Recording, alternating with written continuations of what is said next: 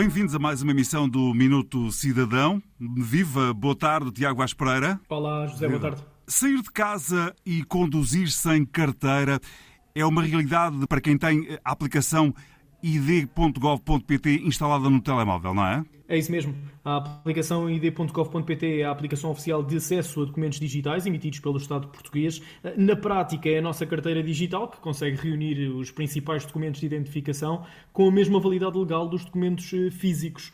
Com a aplicação id.gov.pt podemos guardar, consultar e partilhar alguns dos nossos documentos de identificação pessoais, como por exemplo o cartão de cidadão, a carta de condução, o cartão da ADSE, o cartão de funcionário, o cartão digital da defesa, o cartão de antigo combatente e também o documento único automóvel. Quais são as funcionalidades associadas a esta aplicação? Para além das funcionalidades de visualização, o id.gov.pt permite a partilha de dados dos documentos, sendo que a validação eh, poderá ser feita através do QR Code disponível no menu principal. Eh, confere a possibilidade de termos eh, uma carteira digital, como disse anteriormente, com o mesmo valor legal dos documentos físicos, e é mais um passo considerável no crescimento da portabilidade dos documentos digitais através da utilidade, simplicidade e rapidez com que nos permite aceder aos documentos de identificação e outros que são incluídos futuramente na aplicação.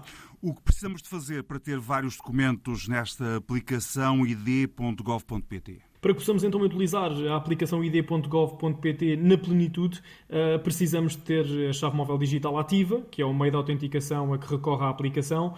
Depois de efetuarmos essa mesma autenticação, temos de selecionar os documentos que queremos eh, ter na aplicação e após alguns segundos de, verificação podemos então consultar os documentos eh, na app. O último documento a ser disponibilizado no IDGov foi o documento único automóvel que veio materializar a medida do na carteira, que integrava o programa Simplex Mais e o plano de justiça mais próxima. Isto quer dizer que os documentos são sempre aceitos? Sempre. A exibição destes documentos em formato eletrónico, através da aplicação id.gov.pt, é equiparada à exibição dos eh, documentos originais, eh, à apresentação do cartão de cidadão, da carta de condução, do documento único automóvel e de outros documentos em formato digital, é de facto uma alternativa à exibição dos documentos físicos com a mesma validade legal. É esta é uma aplicação que conta também com vários prémios e distinções, não só nacionais, mas também internacionais, correto?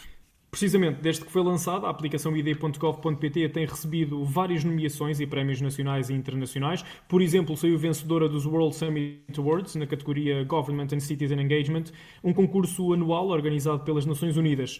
Esteve também entre os finalistas da edição de 2020 do Portugal Digital Awards em duas categorias distintas. De acrescentar também, José, que a disponibilização da aplicação id.gov.pt permite que Portugal integre a lista restrita de países do mundo que disponibilizam a identidade digital no dia a dia dos cidadãos. Antes de chegarmos ao fim deste Minuto de Cidadão, é possível espreitarmos a próxima semana do que é que vamos falar? Sim, na próxima semana vamos falar sobre o portal de serviços públicos, o E Portugal. Tiago Vaz Pereira, bom Natal, até para a semana. Obrigado igualmente, boas festas.